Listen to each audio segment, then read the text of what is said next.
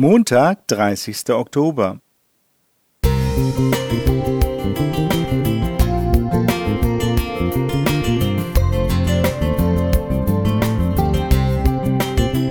Ein kleiner Lichtblick für den Tag.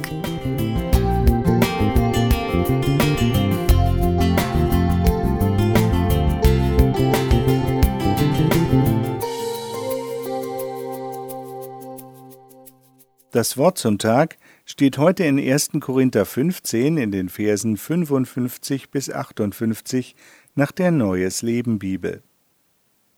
Tod, wo ist dein Sieg? Tod, wo ist dein Stachel? Denn die Sünde ist der Stachel, der zum Tod führt, und das Gesetz verleiht der Sünde ihre Kraft. Wir danken Gott, der uns durch Jesus Christus, unseren Herrn, den Sieg über die Sünde und den Tod gibt.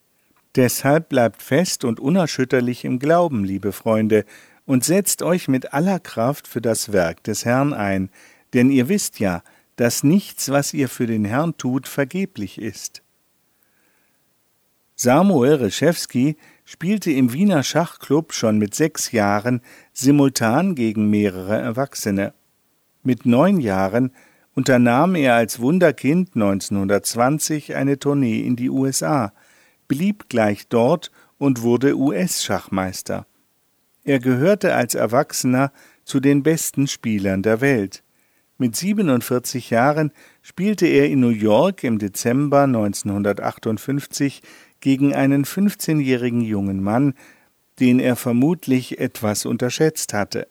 Nach elf Zügen war klar, dass der junge Mann gewinnen würde. Unter anderen Umständen hätte Reschewski aufgegeben. Doch es war eine US-Meisterschaft, und er wollte sich nicht die Blöße geben, gegen diesen jungen Mann so schnell verloren zu haben. Die Partie ging noch bis zum 42. Zug, aber mit dem elften war bereits alles entschieden. Der junge Mann hieß Bobby Fischer, den man heute als größten Schachspieler aller Zeiten bezeichnet. Die wichtigste Person der gesamten Weltgeschichte ist Jesus Christus. Er hat für uns den entscheidenden Sieg errungen. Mit seinem Sterben sind das Böse und der Böse besiegt worden. Obwohl wir noch einige Schachzüge dunkler Mächte in dieser Welt ertragen müssen, ist mit dem Tod am Kreuz der entscheidende Schritt geschehen. Der Sohn Gottes hat gesiegt, als er ausrief, es ist vollbracht. Dieser Sieg ist auch unser Sieg. Wir dürfen Gott heute schon danken dass auch wir damit zu den Siegern gehören. Das kann uns ermutigen, wenn wir verzweifelt sind und meinen, nichts habe mehr Sinn. Wenn wir uns für Gott und für eine bessere Welt einsetzen, dann ist das nicht vergeblich.